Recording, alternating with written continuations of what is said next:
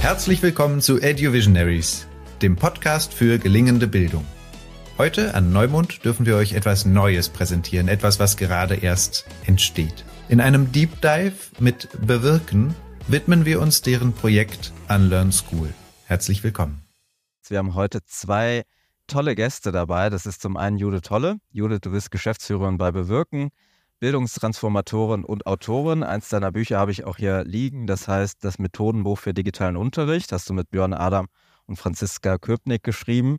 Äh, und du schreibst auf LinkedIn, dass dir wichtig ist, etwas mit Sinn zu tun und Gesellschaft aktiv mitzugestalten. Von besonderem Interesse sind für dich Themen wie Bildung, Politik, Demokratie, europäische Integration und Nachhaltigkeit. Und wir haben heute auch Theresa Zierer mit dabei. Theresa, du bist Projektleitung und Fundraiserin bei Bewirken.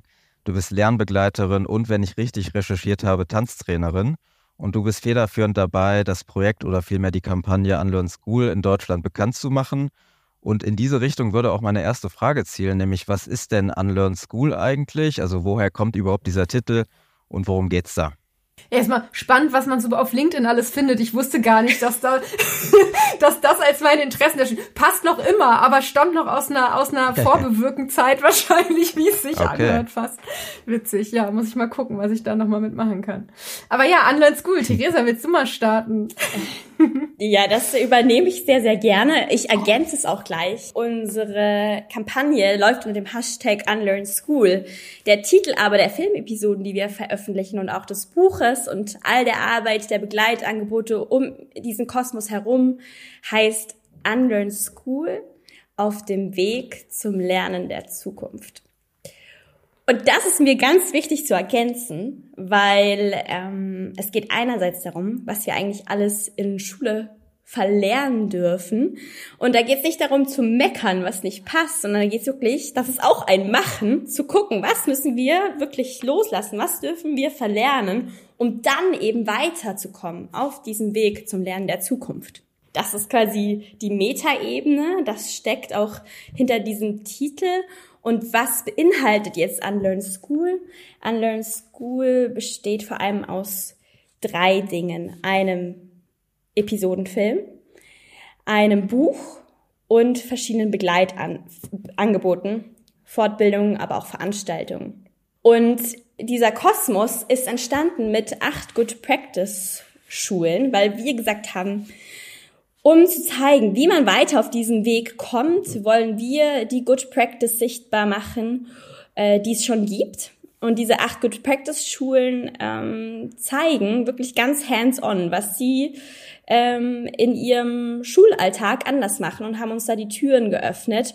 Und wichtig dabei ist, dass es nicht darum geht, noch irgendwie drei Minuten Video zu irgendwas zu produzieren, sondern wirklich zu zeigen, diese Schulen haben einen Weg beschritten. Ja, auch die haben nicht erst gestern angefangen, logischerweise, sondern schon einen ganz langen Entwicklungsweg hinter sich und zeigen, die Veränderung ist aber auch möglich. Ne? Stichwort einfach machen. Und das kann jede Schule, das sind ganz unterschiedliche Schulen. Und da hoffen wir eben durch die Filmbeiträge und durch die ähm, durch ein Buch, das dann konkret nochmal zeigt, wie haben sie es dann jetzt wirklich gemacht, ganz viel Inspiration ins Feld geben zu können.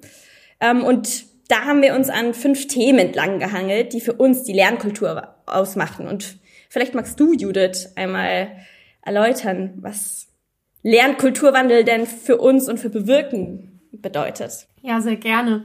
Genau, also irgendwie dieses Stichwort Lernkulturwandel geistert ja gerade sehr viel rum und wir benutzen es auch total gern. Ich mag das auch super gerne, weil es beschreibt, dass es bei der Veränderung, die wir im System brauchen, nicht darum geht, also das braucht es natürlich auch, aber im Fokus steht nicht hier noch eine Verordnung und da noch ein Gesetz und, und da noch irgendwie hier eine Stellschraube drehen, sondern es geht eigentlich um was viel tiefliegenderes, nämlich darum, wie wir auf das Lernen und auf Schule als Ort im weitesten Sinne, nicht nur als räumlichen Ort, als Ort des Lernens im weitesten Sinne blicken. Und das passiert eben nicht dadurch, dass wir nur hier und da irgendwie sehr formal was verändern, sondern das passiert dadurch, dass wir uns alle eben auf den Weg machen und auch sehr ja, an, an uns und dem, wie wir das Ganze gestalten, arbeiten und dabei eben auch Sachen loslassen, auch alte Glaubenssätze, die dazugehören auf allen Seiten, ob jetzt bei SchülerInnen, die vielleicht irgendwie froh sind, dass sie die ganze Zeit berieselt werden oder bei Lehrkräften, die irgendwie gewohnt sind, ihren Kasten für ihren Unterricht zu haben, den sie bespielen und, und dann irgendwie wieder den Rest äh, beiseite lassen können. Also es hat ganz viele Ebenen und geht aber eben sehr in diese Kultur hinein, in dieses ja vielleicht auch so ein bisschen nicht ganz so greifbare und dadurch aber umso wichtigere. Und genau, die äh, fünf Themenbereiche, die wir da bespielen, das ist einmal das eigenständige Handeln der Lernenden. Also das haben wir auch extra als allererstes Thema gesetzt, weil das natürlich oder aus unserer Perspektive, und ich weiß, dass wir das mit sehr vielen Akteuren im Feld teilen, das Zentrale, worum es geht. Die jungen Menschen dabei unterstützen, zu handlungsfähigen Bürgerinnen und Bürgern auch einer Gesellschaft zu werden, ihr eigenes Leben in die Hand nehmen zu können, gut zu gestalten, aber eben auch beizutragen zu allem, was uns derzeit in unserer Zeit und auch in der Zukunft beschäftigen wird. Und dafür braucht es viele Kompetenzen, die ja auch diese Macherinnen-Ebene letztendlich haben, aber auch so die Ebene der Haltung und Werte, der Persönlichkeitsentwicklung. Ähm, und das sind meistens Kompetenzen, die Erfahrungsräume brauchen, die über, ich sag mal, das, was wir als Unterricht und Lernen kennen, hinausgehen. Selbst, selbst wenn das vielleicht schon Lernsettings sind, die deutlich selbstgesteuerter sind. Es braucht trotzdem mehr Erfahrungen, mehr Erlebnisse, ähm, um überhaupt an diese Themen der Persönlichkeitsentwicklung, der Entwicklung von Haltungen, Werten, ähm, aber auch von weitreichenden Kompetenzen ranzukommen. Also das ist so das erste Thema, das wir bespielen mit mehreren Good Practices. Und dann haben wir als zweites Thema das Thema Lernbegleitung und offene Lernformen als zentraler Weg und zentraler Baustein, um das umsetzen zu können. Denn um die Schülerinnen und Schüler stärker für dieses eigenfähige Handeln zu befähigen, braucht es einerseits Lehrkräfte, die dabei sehr gut unterstützen und eine Rolle einnehmen, die stärker als das, ja, ich sag mal, im klassischen Bild vorherrscht, herrscht coachend und ähm, rahmengebend unterwegs ist. Natürlich hat die Lehrkraft immer auch noch eine fachliche Dimension, eine fachliche Kompetenz, aber das tritt eben deutlich mehr in den Hintergrund zugunsten von, von, von anderen Qualitäten, die sehr stark auch in dieses Feld der Beziehungsarbeit reingehen.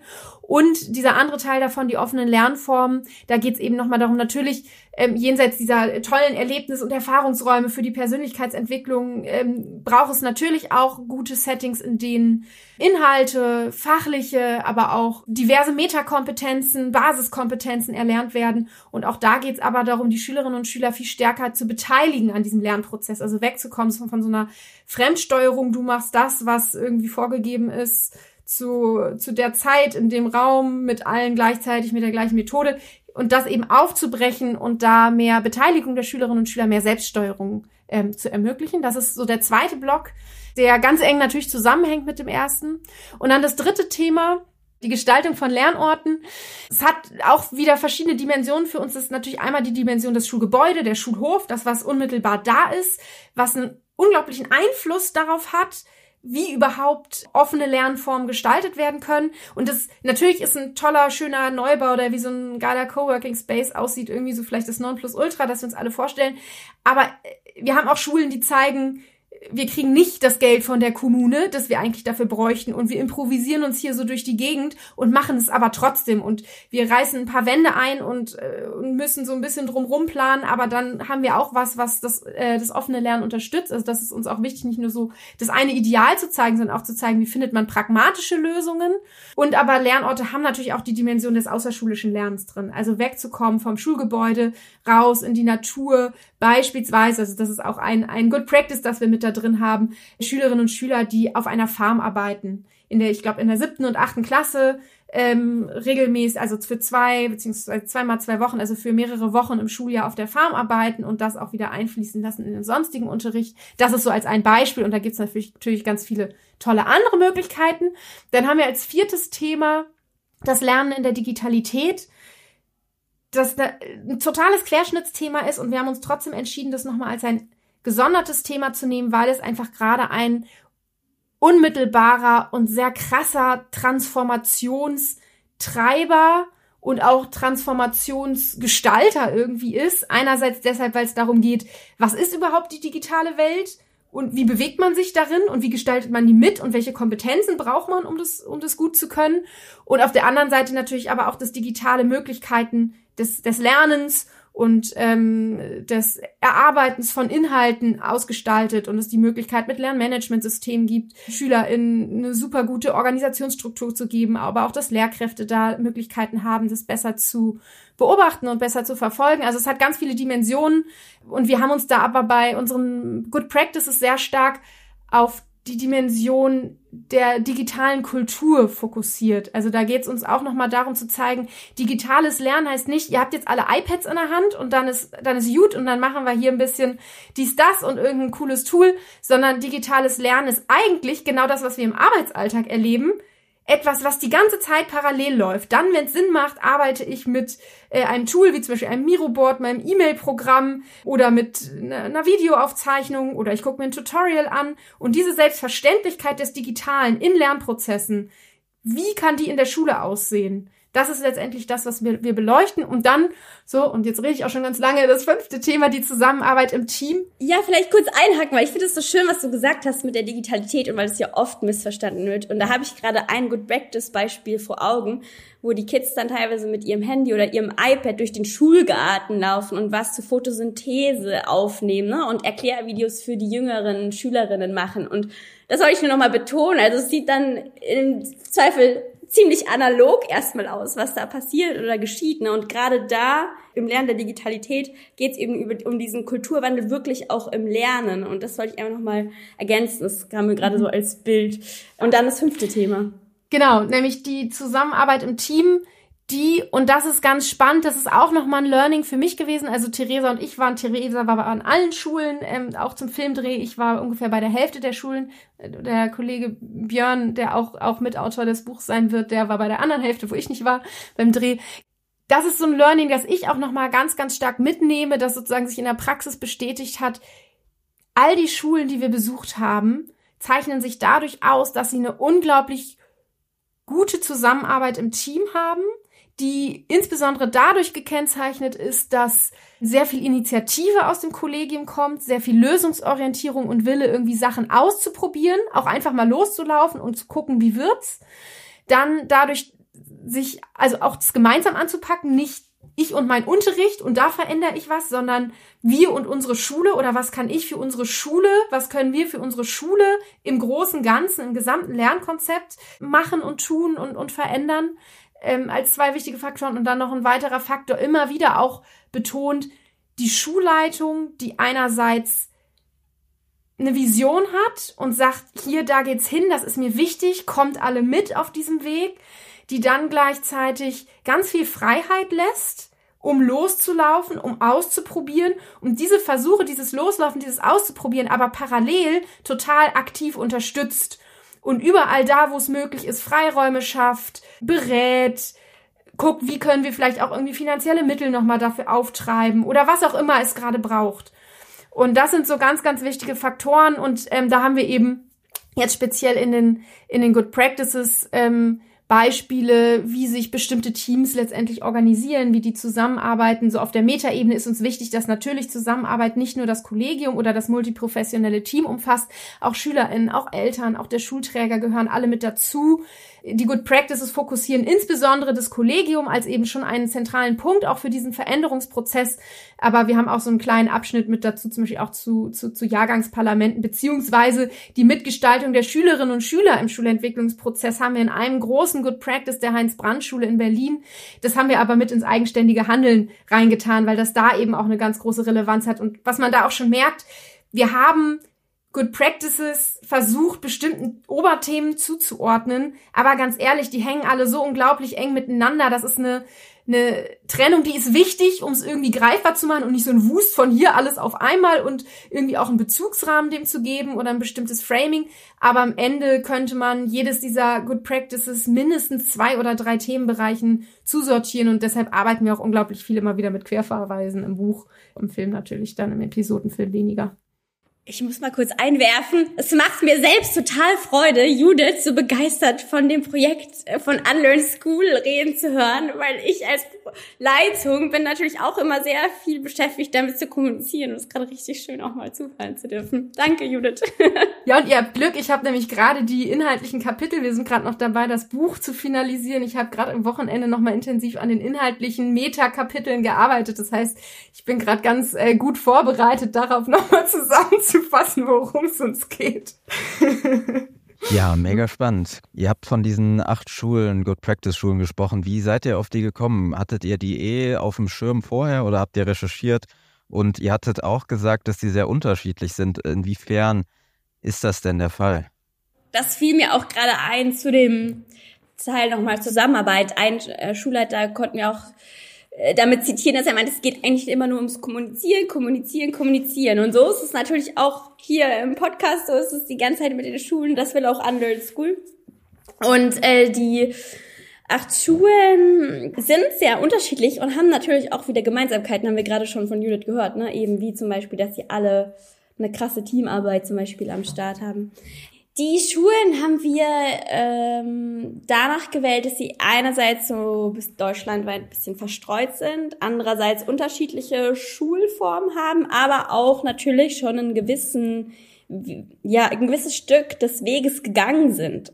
Schulen machen jetzt nicht erst Schulentwicklung irgendwie seit einem Jahr, sondern beschäftigen sich mit den wichtigen Fragen des Lernkulturwandels schon eine Weile, sind aber auch, und das ist auch eine Gemeinsamkeit, die sie haben, alle, würde ich sagen, sehr reflektiert und selbstkritisch auch und stellen sich immer wieder auf den Prüfstand und fragen, ist das, wie wir es machen, gerade wirklich zielführend zu dem Lernen, das wir initiieren wollen oder können wir da nicht auch noch weitergehen? Das heißt, auch in den ähm, in jedem Good Practice Beispiel am Schluss ähm, gibt es einen Teil zum Entwicklungsstand und wir haben ja auch oft ne, die Frage einbezogen, woran arbeitet ihr denn aktuell? Also das ähm, genau war uns auch ganz wichtig, eben um zu zeigen, die Veränderung, die ist nicht abgeschlossen irgendwann, sondern das ist immer ein Prozess, in dem sich die Schulen bewegen.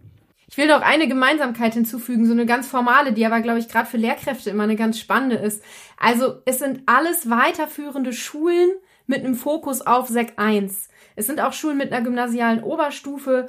Ähm, der Fokus der Good Practices liegt aber meistens eher auf Konzepten, die insbesondere in Sek 1 umgesetzt oder für Sek 1 entwickelt wurden, teilweise natürlich auch in der Oberstufe, aber das ist so der Fokus, was äh, auch allen Schulen gemeinsam ist. Aber es sind sowohl, und da bist du wieder bei den Unterschieden, genau, sowohl private als auch staatlich, aber da gebe ich gerade nochmal an dich. Das ist auch ja mal eine Frage, weil man, da sind Schulen, aber die machen echt krasse Sachen und dann ist oft ja die, also, naja, die sind ja bestimmt privat und haben irgendeine großen Unternehmer, Unternehmerin oder so im Hintergrund, aber so ist das nicht. Genau, wir haben drei äh, Schulen in privater Trägerschaft, äh, fünf in, in öffentlicher, staatlicher und auch die private Trägerschaft ist ganz unterschiedlich. Ähm, heißt übrigens auch nicht, dass die automatisch mehr Geld haben. Das kommt auch sehr auf die Schule drauf an. Und die Schulen haben auch teilweise sehr unterschiedliche Schülerinnen. Ähm, das ist ja auch nochmal ne, eine Frage. Sowieso ist da jede Schule individuell.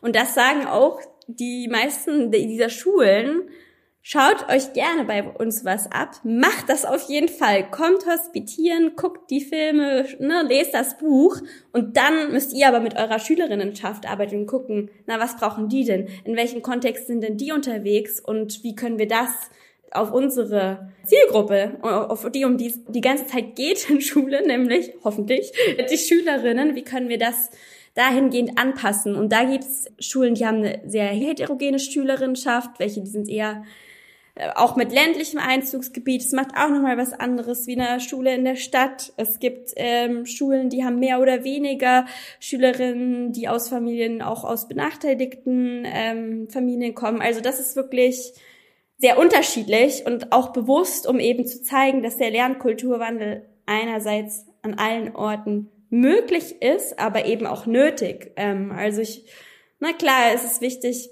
auch das ähm, immer wieder Thema, ganz wichtig auch aktuell wieder, ähm, die Chancengerechtigkeit weiter zu befördern und auch manchmal einen gewissen Fokus auf nur manche Schulen und manche äh, Schülerinnen zu legen. Und gleichzeitig ist aus meiner Sicht dieser Lernkulturwandel auf allen Ebenen wichtig, egal welche Schulform. Ne? Und Das ist vielleicht auch noch ein letzter Satz, weil wir das auch manchmal gefragt werden, warum denn nur weiterführende Schulen? Weil gerade wenn man so auf Wirkung guckt, dann ist natürlich auch frühkindliche Bildung super wichtig. Und ja, klar, auf jeden Fall. Heißt natürlich nicht, dass man die anderen Sachen jetzt deswegen nicht mehr macht, aber wir sagen, deswegen ist es auch wichtig, gerade mit äh, den Sek 1 Schülerinnen ähm, zu arbeiten, weil da oft Partizipation und auch dieses eigenständige Handeln, das Judith vorhin nochmal erklärt hat, gar nicht mehr als so selbstverständlich genommen wird, wie zum Beispiel noch in der Grundschule, wo Lernen eh oft noch spielerischer passiert. Gerade da aber es für die Jugendlichen ein kritischer Moment auch in ihrer Lebensbiografie ist, zu merken, hey, ich bin wirksam und ich kann was verändern. Ne? Und deswegen glaube ich, ist auch insbesondere deswegen ja wichtig, die ähm, Jugendlichen in den Blick zu nehmen, über die es ja leider auch oft viele Klischees und viel Meckern gibt. Aber dafür sind wir ja nicht hier. Ja, super spannend. Also ich habe ganz, ganz viel auch mitgeschrieben, weil ich bin ja selber auch sozusagen mit Herz bei diesen Themen dabei und habe gedacht, so dieser Fünfklang, den er jetzt da quasi aufgezeigt hat, der umfasst ja so viel, also das ist ja Wahnsinn. Da könnte man jetzt ja quasi irgendwie bei jedem Punkt in die Tiefe nochmal reinfragen. Aber ich würde es jetzt trotzdem mal vielleicht die nächste Frage etwas allgemeiner nochmal halten und zwar fragen wollen, warum ist denn der Lernkulturwandel für euch überhaupt so ein Thema? Also warum macht ihr euch da überhaupt auf den Weg? Also habt ihr persönlich da vielleicht schlechte Erfahrungen in der Schule gemacht oder gab es da irgendwie so einen springenden Punkt, wo ihr gemerkt habt, das ist einfach so traurig mit anzusehen, ich will was machen. Wie, wie war das bei euch? Ich fange mal an und dann kannst du ja ergänzen. Ich glaube, man muss da so ein bisschen unterscheiden, natürlich zwischen jeder individuellen Motivation, die wir im Team haben, wo ich gleich auch gerne ein paar Worte zu sage. Und, und irgendwie so ein bisschen, aber auch die Gründungsgeschichte von Bewirken ist in dem Kontext ganz spannend. Und um mal erstmal auf, auf so ein bisschen, wo kommt es eigentlich so für, als Organisation auch her, ist so ein ganz, ganz starker gesellschaftlicher Blick ja eigentlich gar nicht nur auf Schule im Ursprung, sondern eigentlich auf das Thema Beteiligung und Jugend und Bildung im großen Ganzen.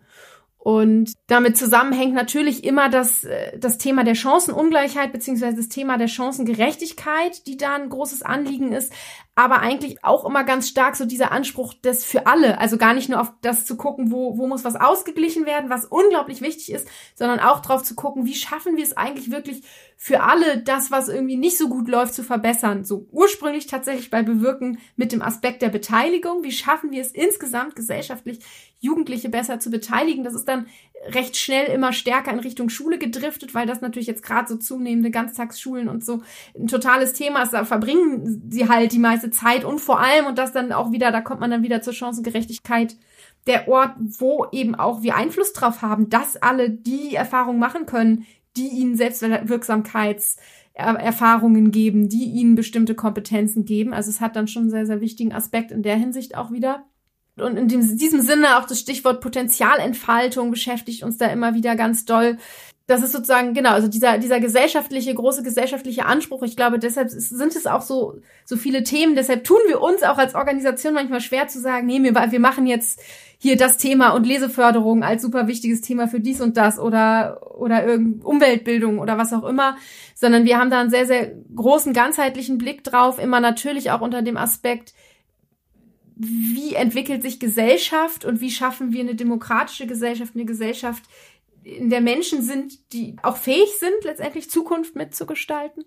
So ich als Individuum habe eigentlich eine ziemlich schöne Schulzeit gehabt, vor allem was wirklich das schulische Lernen anging, also so darauf geblickt. Ich war auf einer Waldorfschule, so gibt's viele Sachen, die ich im Nachhinein kritisch betrachten würde, aber auch ganz, ganz viel, was ich da mitgenommen habe an erweiterten äh, Kompetenzbereichen und sehr praktischen und künstlerischen Erfahrungen. Also da habe ich unglaublich von profitiert, was so dieses offene Lernen im eigenen Tempo anging, da dann weniger. Das ist auch so das, wo ich halt sagen würde, nee, da kann es auch noch mal ein Update geben. Ähm, Genau, aber das heißt, ich komme eigentlich eher aus einer sehr, sehr positiven Erfahrung heraus und merke das auch, hab das auch an den Good Practice Schulen gemerkt, wo dann andere Leute, die mit mir da unterwegs waren, gesagt haben, boah, die haben einen Schulgarten hier krass, das, das ist ja richtig toll. Und für mich war das so, also ich weiß, dass das nicht selbstverständlich ist, aber für mich war es ziemlich normal, weil an meiner Schule und an den meisten anderen Waldorfschulen ist das auch so.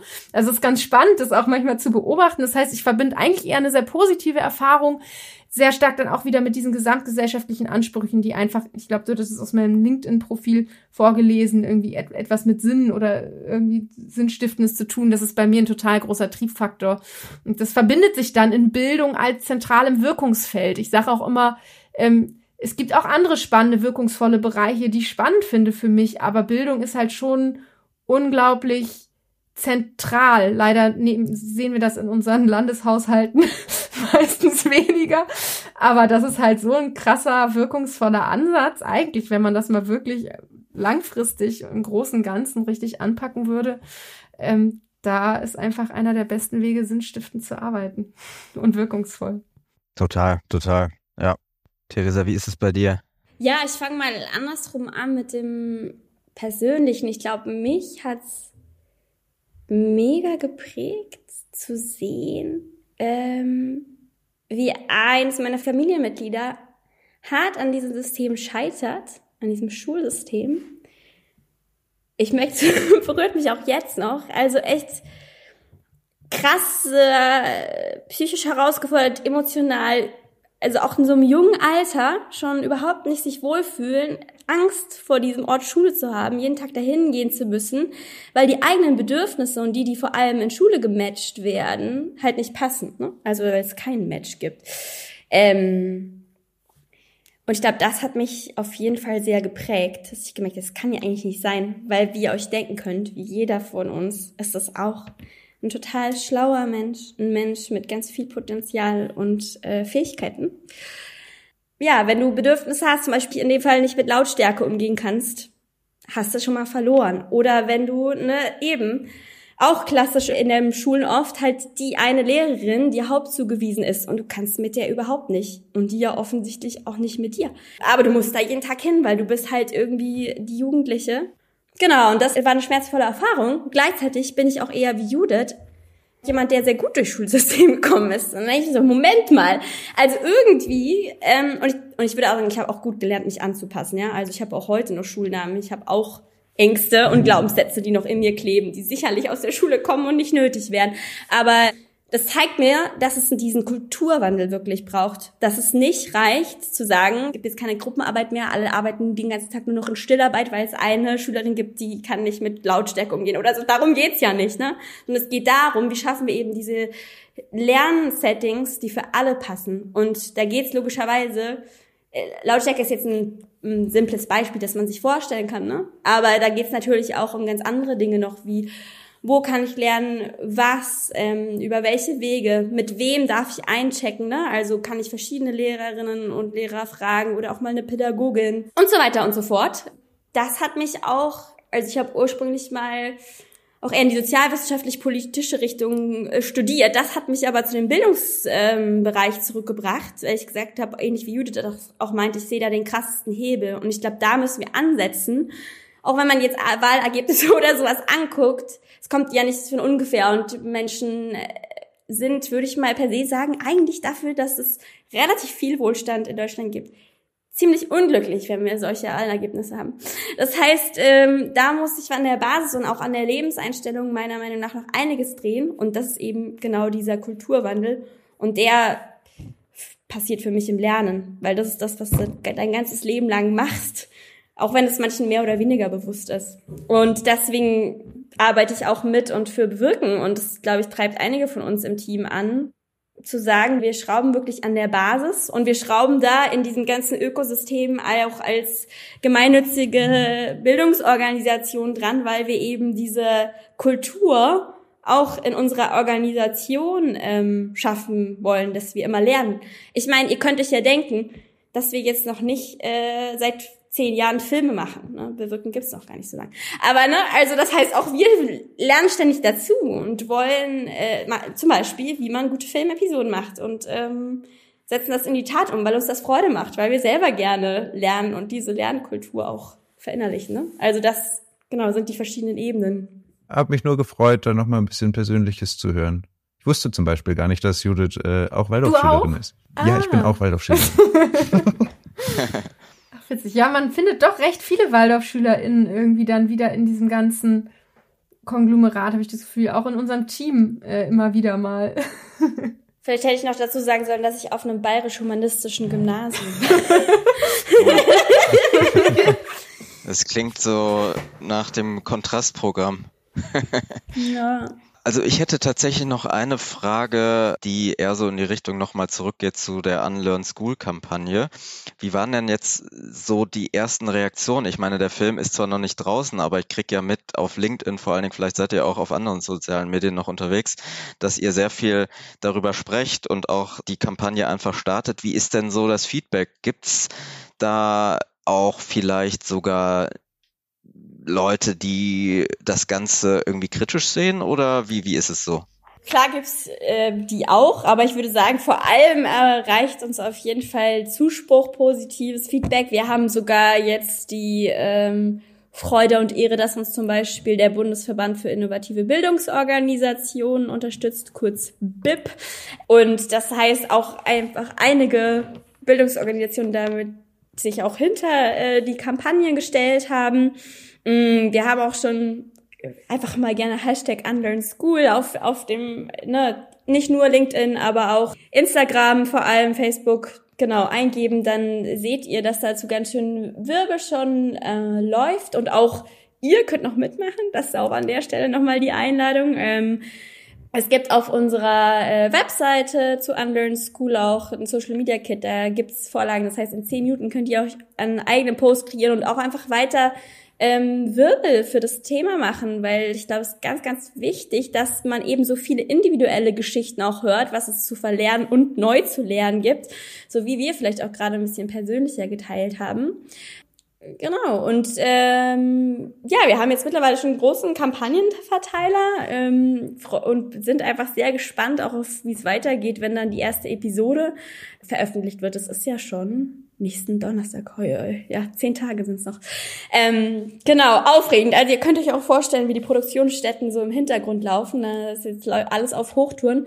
Und vielleicht, ich kann auch gerne eine kritische Stimme mal teilen, ist ja vielleicht auch spannend zu hören, ähm, wo ich jetzt schon zwei, dreimal gehört habe, was nicht so gefällt, ist zum Beispiel tatsächlich Unlearn School und die negative, scheinbar negative Formulierung, weil das verstehe ich auch, das sagt ihr auch, man soll nicht meckern, aber ich glaube, da steht noch ein ganz äh, ein Missverständnis drinne und gleichzeitig wollen wir diese Irritation ja vielleicht auch ein bisschen absichtlich schaffen, zu sagen, hey, warum denn eigentlich Unlearn School? Also was hat's damit auf sich, um dann weiter zu gucken und auch zu verstehen, warum dieses Verlernen so wichtig ist. Ich, gerade in, in der Businesswelt ist es auch schon verbreiteter zu ne, ähm, wirklich zu gucken, wie funktioniert denn Kulturwandel und da gehört eben dieses Verlernen dazu und das äh, wird nicht nur ähm, mit offenen Armen angenommen, aber ich glaube, das ist auch total okay. Eine Resonanz, die wir im Vorfeld hatten, ergänzt, weil mir fällt gerade auf, einen ganz spannenden Aspekt haben wir noch gar nicht genannt und zwar, warum wir das Thema eigentlich mit diesem Film und dem Buch und, und auch so Fortbildungs- und Begleitangeboten angehen. Das ist nämlich, also das Ganze ist entstanden im Rahmen eines größeren Innovationsprojekts und wir haben noch mal geguckt, okay, was sind denn eigentlich die Bedarfe, die Schulen insbesondere im Kontext der Lehrkräftefortbildung, aber immer so mit diesem Blick auf Schulentwicklung haben. Also was müssen sie eigentlich lernen oder erfahren oder wissen, um dann in diese Schulentwicklung reinzugehen? Und ein zentraler Punkt, der spiegelt sich jetzt auch in den Schulen, die wir besucht haben, wieder, aber eben auch ganz viel anders, ist immer dieses Thema Hospitation an anderen Schulen oder auch Schulbesuche, je nachdem, wie man es nennt. Und dorthin gehen, gucken, lernen, adaptieren, nochmal dorthin oder nochmal woanders hingehen, an einem späteren Stadium, da nochmal äh, kennenlernen, wie machen die das, eine Vorstellung kriegen, eine Idee kriegen, ganz konkrete Tipps und Tricks kriegen. Und gleichzeitig, wenn wir mal auf Deutschland gucken, wenn jetzt jede Schule anfängt, mit all ihren Lehrkräften durch die Republik zu fahren und sich Schulen anzugucken. Und es ist wichtig, dass alle im Kollegium das mitkriegen, weil es geht ja um den Kulturwandel, das, da müssen alle beteiligt sein. Dann ist das ein Vorhaben, das eigentlich fast nicht umsetzbar ist oder zumindest nicht in kurzfristiger Zeit. Und bestenfalls gucken die sich nicht nur eine Schule an, sondern mehr als eine. Schon organisatorisch schwierig, aber wenn man dann auf Zeit und, und, und Finanzressourcen von Schulen guckt, erst recht überhaupt nicht vorstellbar. Und dann haben wir uns gefragt, okay, und wie schaffen wir das aber irgendwie, diesen Mehrwert, diese Qualität, so gut es geht, in die Breite zu kriegen und trotzdem nicht nur so ein netten Einblick von, ah cool, ah die machen da was anders, aha, mh, irgendwie ja nett, aber wie denn bei uns zu erzeugen, sondern durch diese diese Produktkaskade letztendlich immer tiefer zu gehen. Also einerseits die Leute einzusammeln, hey guck mal, es geht anders, kennst du schon, dass die denken, ah aha, interessant, spannend, und dann aber die Leute, die sagen okay, ja, wirklich spannend, aber es hilft mir jetzt noch nicht so final, das wirklich bei mir an der Schule umzusetzen, die dann mitzunehmen in, in immer tiefere Angebote. So am Ende würde es wahrscheinlich eine individuelle Begleitung der Schule führen, aber eigentlich erstmal total auf dieser Produktebene gedacht, wirklich so gut es geht, das mit rein reinzubringen, die, die, diesen Weg dahin oder diese Schritte oder diese Unterstützung. Was was bedeutet denn dieses Konzept? Wie kann ich mir das vorstellen? Und ähm, das ist auch unterstützt worden und deshalb Resonanz im Vorfeld durch Schulen, mit denen wir zusammenarbeiten, in Schulentwicklungsprozessen, in Lehrkräftefortbildungen, die genau diesen Schmerz immer adressiert haben. Ja, ja, wir wollen ja irgendwie was verändern, aber ganz ehrlich, irgendwie kann sich hier der Großteil des Kollegiums gar nicht so richtig darunter vorstellen. Und auch die tollen Videos vom Deutschen Schulpreis, die wir ganz viel auch immer nutzen in unseren Angeboten, haben diesen Need nicht ausreichend befriedigt, weil es immer nur so ein sehr kurzer Einblick ist. Und da diesen, diesen Schmerz zu stillen oder diese, diesen Bedarf irgendwie da ein bisschen näher hinzukommen, das war, war so ein ganz treibender Grund. Und eben da im Vorfeld auch von den Schulen eigentlich schon immer so das aufgesogen, so was braucht ihr eigentlich oder so die Ideen auch dann immer reingegeben in so, so, so einen Kreis von Schulen, mit denen wir auch noch im Austausch waren. Ähm, so ist, ist das das, was euch da ein Stück weiterbringt? Mir ist noch zu dem Unlearn School ein Anliegen, ein paar Worte zu sagen. Und zwar war ich 2019 auf dem Swiss Social Collaboration Summit in Zürich. Und da hat Scott Morrison zu dem schönen Titel äh, Unlearning, Verlernen als Notwendigkeit auf mm. dem Weg in das Neue mhm. zugesprochen. Ähm, sehr, sehr schöne Keynote und auch äh, sehr geile Barcamp-Session nice. im Anschluss. Also, falls ihr euch da nochmal mit auseinandersetzen wollt, ich äh, feiere das. Danke dafür. Das braucht es. Also, Verlernen ist ein sehr, sehr wichtiger Teil des Lernens. Und gerade dann, wenn das Alte zu Ende geht, das Alte aktiv zu verlernen. Ähm, danke, dass ihr das mit unterstützt. Ja, der Begriff muss mal mehr in die deutsche Debatte kommen. Ich glaube, im, im, im, Englischen ist der schon deutlich verbreiteter irgendwie, oder? Auch als, als Konzept habe ich das Gefühl, hier kennt den noch niemand.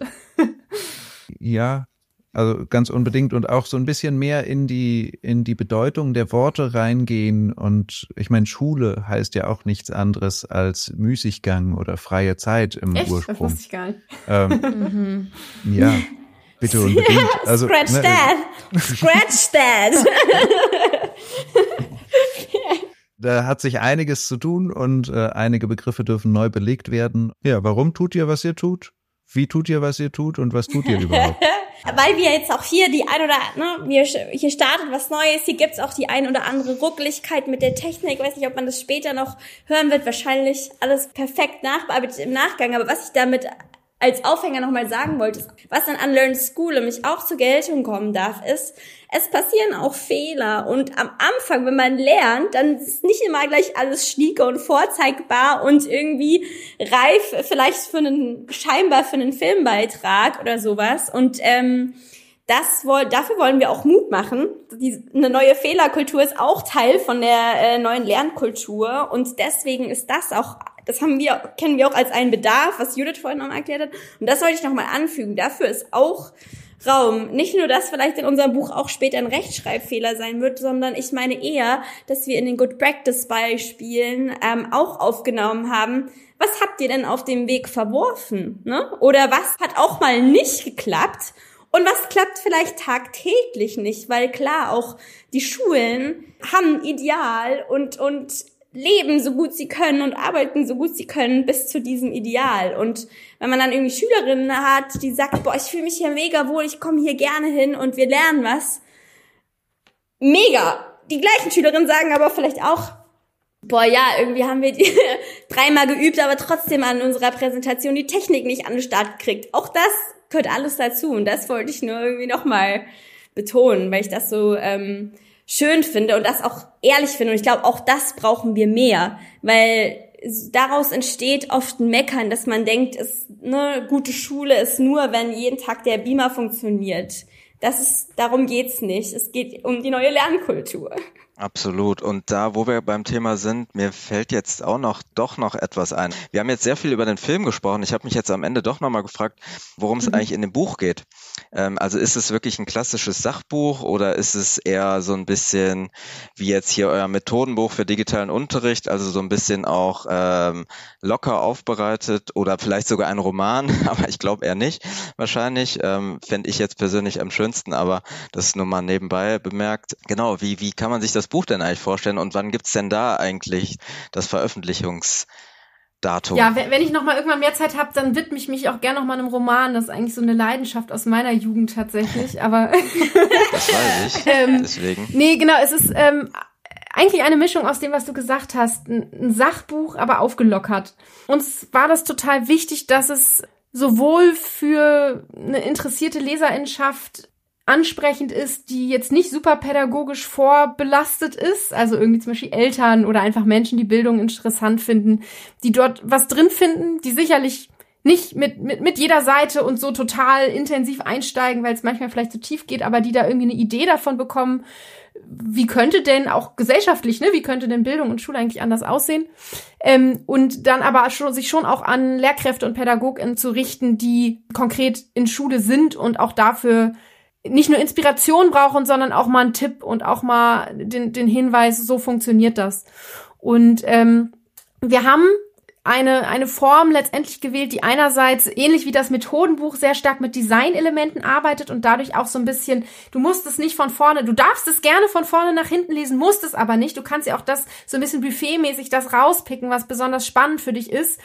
Und ähm, was wir dort drin haben, ist einerseits, das ist natürlich irgendwie so das Herz des Ganzen, wirklich nochmal von jeder Schule zwei Good Practice Beispiele auf mehreren Seiten erklärt. Also das Konzept wird noch mal ein bisschen ausführlicher erklärt, so das, was im Episodenfilm so am Rande passiert, wo du dich aber wahrscheinlich noch fragst, hey, wie, wie, wie genau soll das jetzt funktionieren? Das wird dir im Buch noch mal ausführlich erklärt.